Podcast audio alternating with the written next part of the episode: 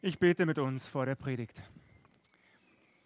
Jesus Christus, ich lobe und ich preise dich und ich danke dir von ganzem Herzen für diesen wunderschönen Tag und für den Gottesdienst, den wir dir zur Ehre feiern dürfen.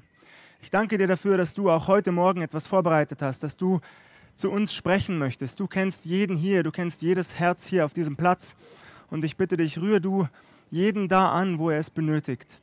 Herr, danke, dass du das tun wirst und ich bitte dich auch um Vollmacht und Kraft für mich, dass ich dein Werkzeug bin in deiner Hand und du mir deine Worte in meinen Mund legst zu deiner Ehre. Wir loben und preisen dich dafür. In deinem Jesu Namen. Amen.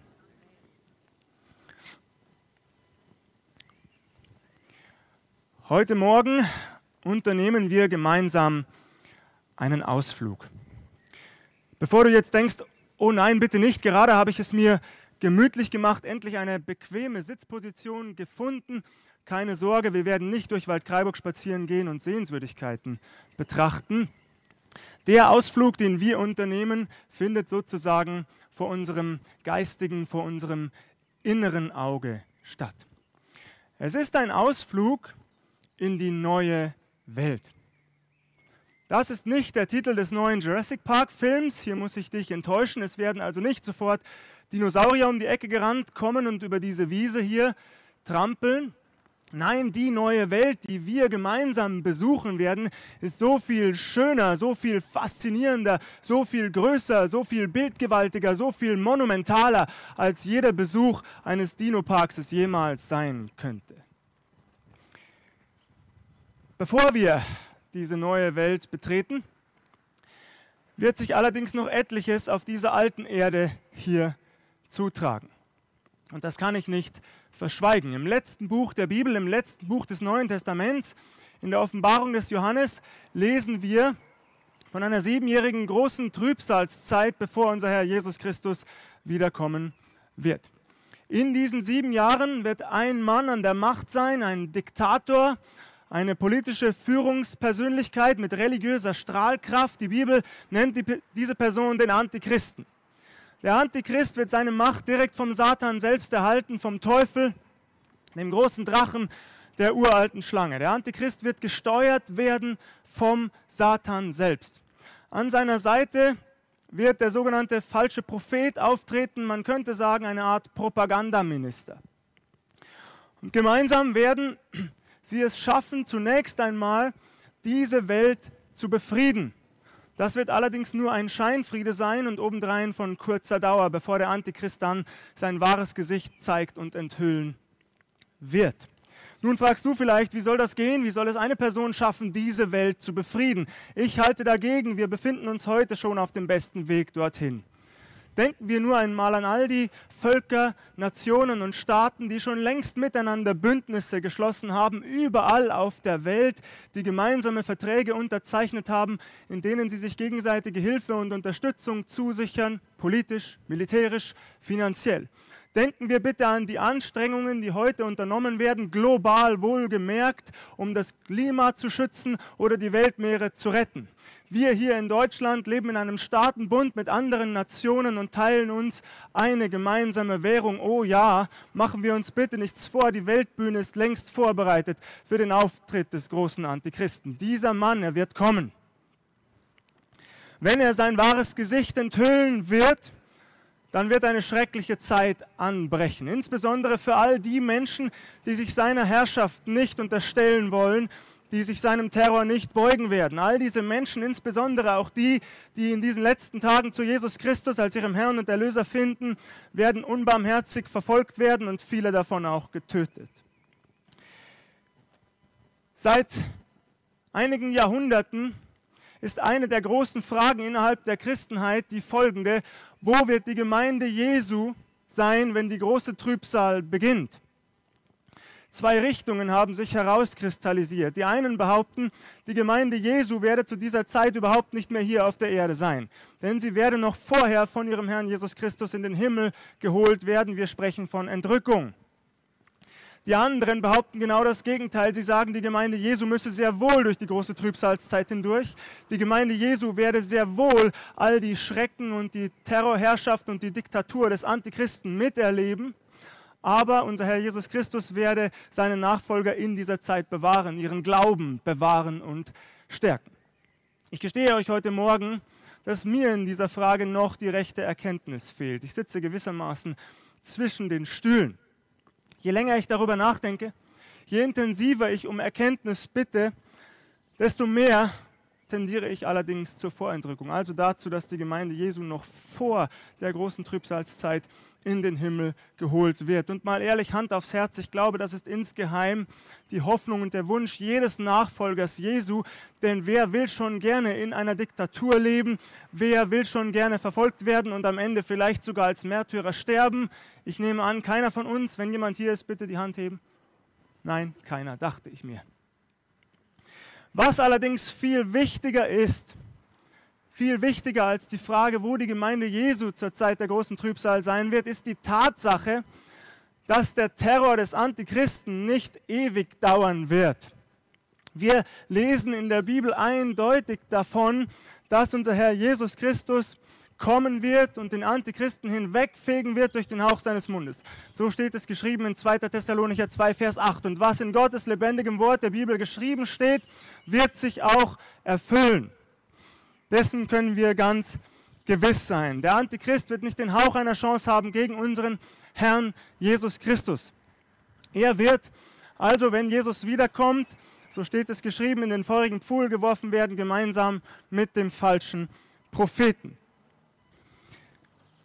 Der Satan selbst, der Teufel, wird dann ebenfalls gebunden werden, so lesen wir es in der Offenbarung, für 1000 Jahre wird er nicht die Möglichkeit haben, uns Menschen zu verführen, denn es wird das tausendjährige Friedensreich unseres Herrn Jesus Christus anbrechen hier auf dieser Erde. Und das wird eine herrliche Zeit werden. Schon die Propheten des Alten Testaments beschreiben dieses tausendjährige Friedensreich in wunderbaren Bildern.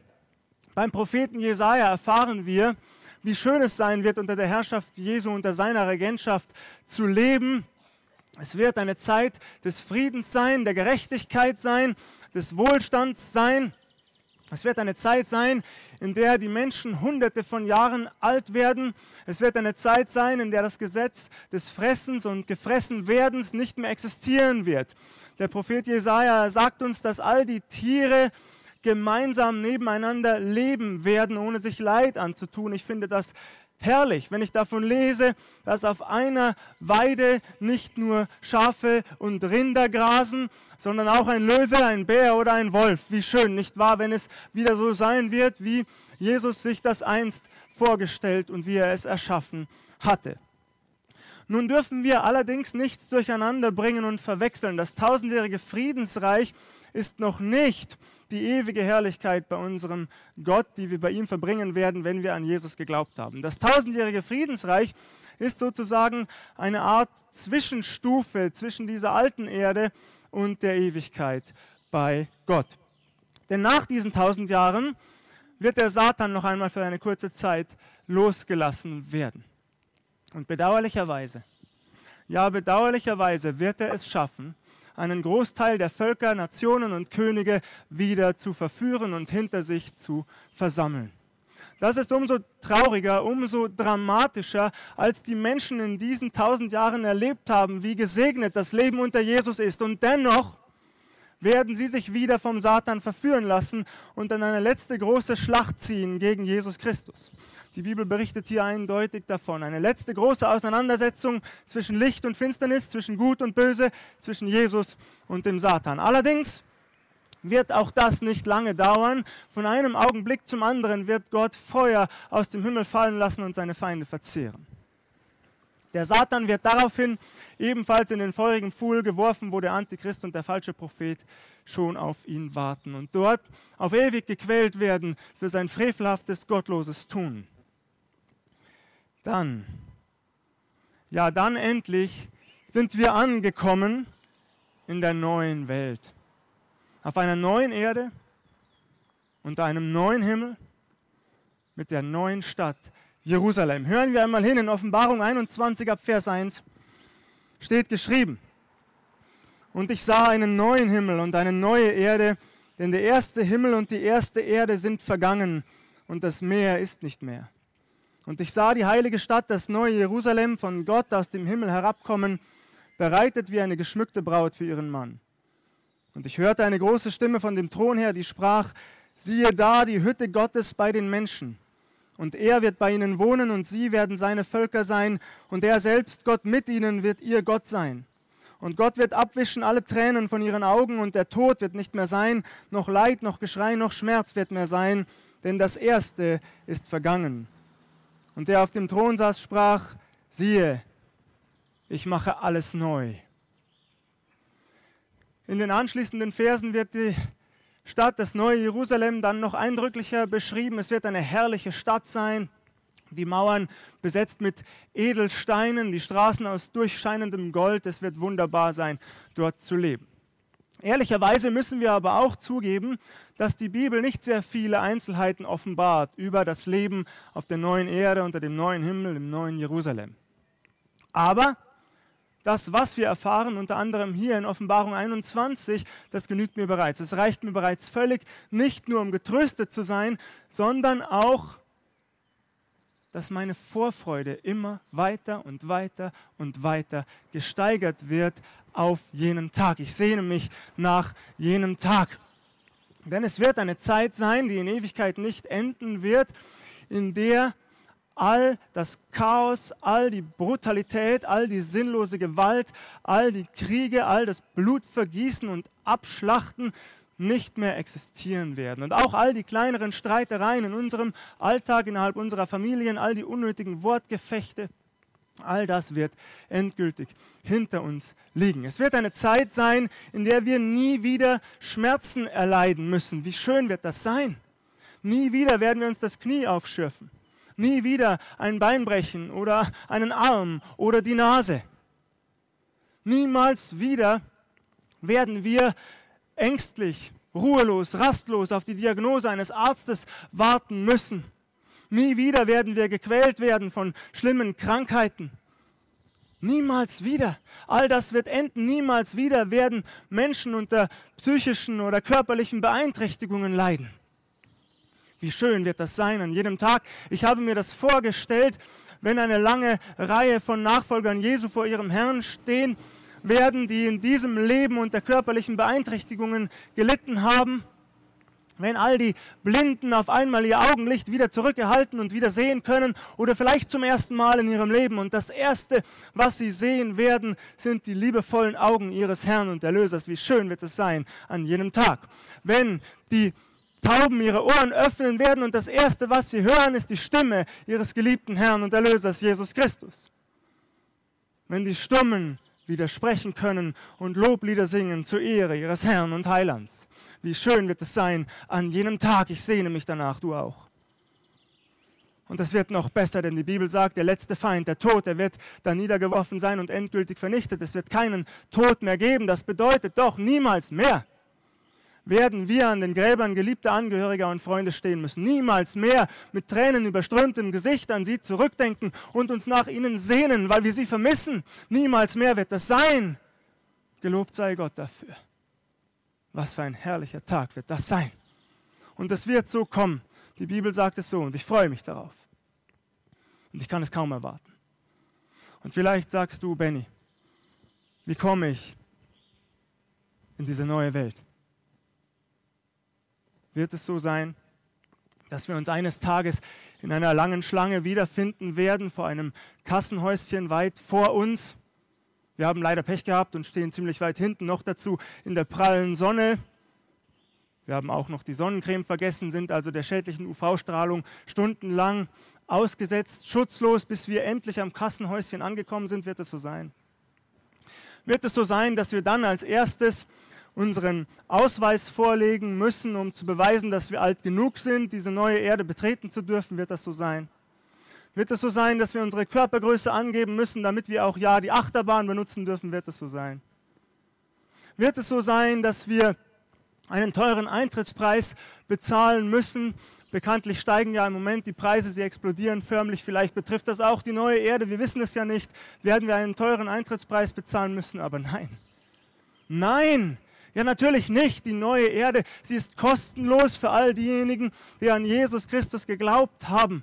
Du hast freien Eintritt auf die neue Erde unter dem neuen Himmel, wenn du an Jesus Christus geglaubt hast. Es ist ein Geschenk an dich aus lauter Liebe. Nun sagst du vielleicht, naja, wenn das kostenlos ist, dann will ich da gar nicht hin.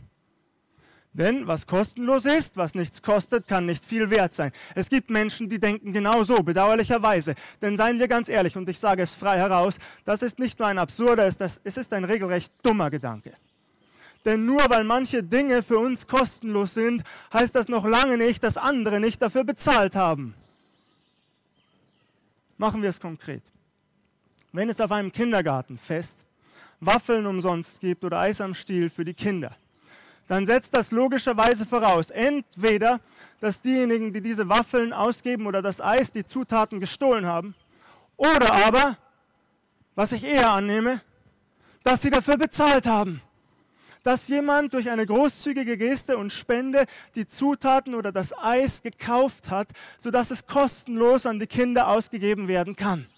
Ich setze außerdem voraus, dass die Menschen ihre Zeit opfern, ihre Kraft, ihre Energie einsetzen, um die Waffeln vorzubereiten, sie liebevoll mit Nutella zu bestreichen oder Erdbeermarmelade oder mit Puderzucker zu bestäuben oder was auch immer. Nur weil Dinge für uns kostenlos sind, heißt das noch lange nicht, dass sie keinen Preis gekostet haben. Verabschieden wir uns also von diesem absurden Gedanken, was nichts kostet, sei nichts wert. Es stimmt einfach nicht. Und genauso und nur in einem viel höheren Maße ist es bei unserem Herrn Jesus Christus. Aber das, was er getan hat, das übersteigt und sprengt die Grenzen unserer Vorstellungskraft bei weitem. Denn wir werden die neue Welt nur betreten dürfen, weil er den Preis dafür längst bezahlt hat. Und oh, oh, was für ein teurer Preis war das. Nicht mit Geld sind wir erkauft, nicht mit vergänglichem Gold oder Silber, so schreibt es Petrus in seinem ersten Brief, Kapitel 1. Nein, wir sind teuer erkauft durch den teuersten Preis, den jemals jemand auf dieser Erde oder im gesamten Universum für irgendetwas oder irgendjemanden bezahlt hat. Denn was es Jesus gekostet hat, dass wir, wenn wir an ihn glauben, auf die neue Erde dürfen, war nichts weniger als sein Leben und sein Blut. Er gibt sein Leben für dich und mich. Er bezahlt diesen Preis. Er nimmt das Gericht auf sich, er erduldet die Hölle, die wir verdient hätten, damit wir ewig leben dürfen. Das ist der Preis. Stellen wir uns das bitte einmal vor. Einen Moment lang gehen wir in uns. Seht ihr Jesus Christus vor euch? Seht ihn vor euch, wie die römischen Soldaten ihn verhöhnen, verspotten, verlachen, wie sie ihm ins Gesicht spucken? Wie sie ihn mit der flachen Hand ins Gesicht schlagen oder mit ihrer Faust die Nase brechen oder den Wangenknochen. Seht ihr ihn vor euch, unseren Herrn Jesus Christus? Ein Teil des furchtbaren Preises bezahlt aus lauter Liebe zu dir und mir. Seht ihr ihn vor euch, unseren Herrn Jesus Christus, wie man ihn wieder zu Pilatus zerrt und neben ihn stellt, mit der Dornenkrone, die man ihm tief ins, in die Stirn gedrückt hat? Seht ihr ihn vor euch, wie die Menge brüllt und plärt, ach, wir brauchen diesen Menschen nicht.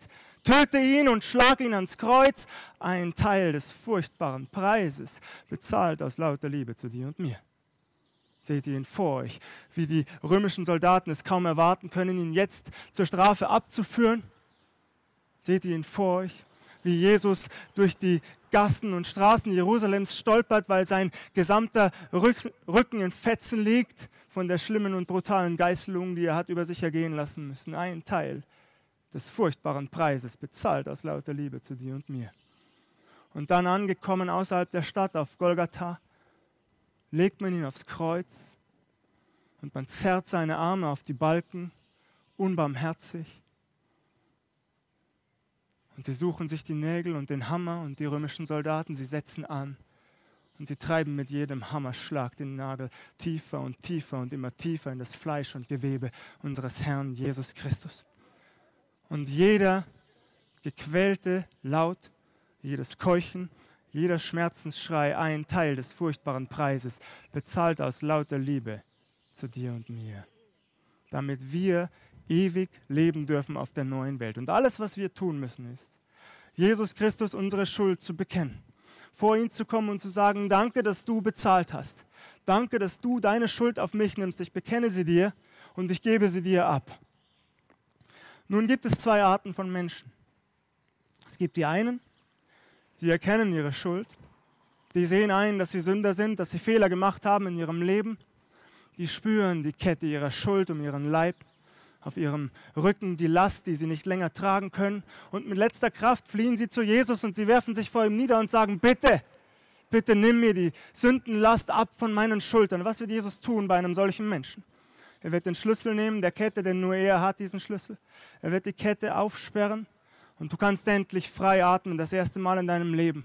Und du musst nicht länger gebückt stehen, du kannst aufrecht stehen, weil Jesus dir die Kette deiner Schuld abnimmt.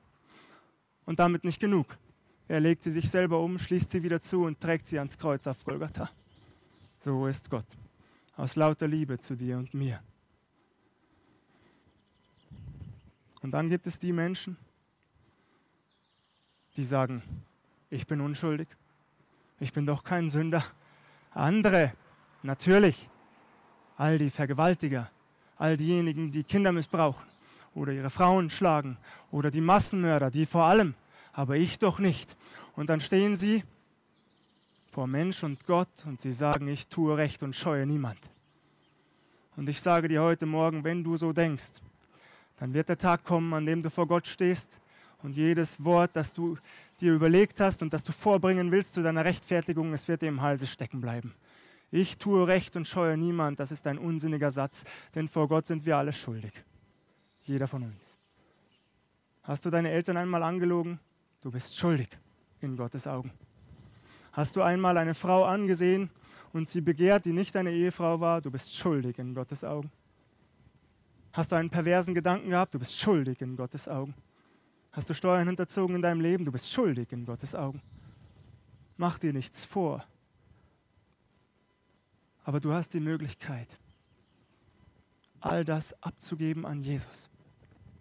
Du hast die Möglichkeit, eines Tages vor ihm zu stehen. Er wird dich erwarten in der neuen Welt und er wird sagen, schön, dass du endlich da bist. Mit strahlenden Augen, mit einem fröhlichen Lächeln. Er wird sagen, gut gemacht, treuer Knecht, geh ein zu deines Herrn Freude und genieße die Ewigkeit, jeden Augenblick in meiner Nähe.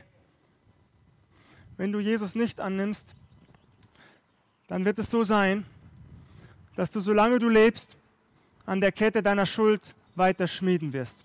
Tag für Tag, Stunde um Stunde. Du wirst Glied um Glied schmieden und Elle für Elle. Und die Kette, die du jetzt schon trägst, die du vielleicht nicht spürst, die du leugnest, sie wird schwerer sein an jenem Tag, wenn du in die Ewigkeit kommst, als sie es heute schon ist. Und ich bitte dich als Diplomat des Himmels, tu das nicht. Tu das nicht. Lass es nicht so weit kommen, dass du eines Tages vor Jesus kommst, unvergeben, als Sünder, dass er dir auch noch einmal vielleicht diesen Tag vor Augen führen wird, diesen Gottesdienst heute Morgen. Er wird dir diesen Gottesdienst noch einmal zeigen. Unter diesem herrlichen blauen Himmel mit der Sonne, die strahlt auf uns herab, mit den Bäumen hier rings um uns herum und den Sträuchern und dem satten Grün, das wir sehen. Wir werden das Zwitschern der Vögel wieder hören, den Wind, der um uns bläst und sanft weht. Und dann wirst du dich hier wieder sitzen sehen, hier auf dieser Wiese, auf jener Bank dort oder auf jenem Stuhl dort hinten. Und Jesus wird dir deine Gedanken noch einmal vorspielen, die du heute Morgen gedacht hast. Ach, ich habe noch lange Zeit. Ach, lass den Prediger reden. Ach, ich brauche Jesus nicht. Ach, ich tue recht und scheue niemand. Möge er doch kommen, der Tag des Gerichts. Ich sage dir, tu das nicht. Und ich bitte dich von ganzem Herzen, komm zu Jesus Christus als deinem persönlichen Herrn und Erlöser und übergib ihm dein Leben heute Morgen. Und in dem Moment, in dem du das tust, hast du freien Eintritt in die neue Welt. Und das wird das Schönste sein, was ein Mensch jemals erleben kann mit einem neuen verherrlichten Leib und einem neuen Himmel. Die Luft, die wir atmen werden, wird reiner sein als jemals zuvor. Der Himmel strahlender und blauer als jemals zuvor. Die Farben und die Formen, die wir dann sehen, werden satter und farbenfroher als jemals zuvor. Aber das Allerschönste wird sein, wenn wir endlich unseren Herrn Jesus Christus von Angesicht zu Angesicht sehen und ihn in alle Ewigkeit loben und preisen und dankbar auf unsere Knie gehen dafür, dass er den furchtbaren Preis bezahlt hat, dass wir leben können. So sehr liebt er dich. Gelobt sei Gott dafür. Ich bete mit uns. Herr Jesus Christus, danke, dass du so ein wunderbarer Gott bist. Danke, dass du so einen teuren und furchtbaren Preis bezahlt hast, dein kostbares Blut vergossen für uns. Für jeden, der das in Anspruch nehmen will. Du bietest uns Vergebung unserer Schuld an. Du bietest uns einen Neuanfang an. Du bietest uns die Ewigkeit an, kostenlos, vollkommen umsonst. Und ich bitte dich jetzt für jeden hier, der das erkannt hat, dass er ein Sünder ist, der erkannt hat, dass er sich in deine Arme fliehen muss und soll, ja, dass du ihm diesen Schritt auch wirklich schenkst, diesen letzten Schritt in deine Arme. Herr, bitte rühr du jetzt hier wirklich jedes Herz an und mach diese Entscheidung klar bei jedem, der es heute Morgen wirklich braucht, dass Menschen sich eindeutig für dich entscheiden und ihr Leben mit dir leben, das in Ewigkeit nicht endet. Wir loben und preisen dich dafür in deinem Jesu Namen. Amen.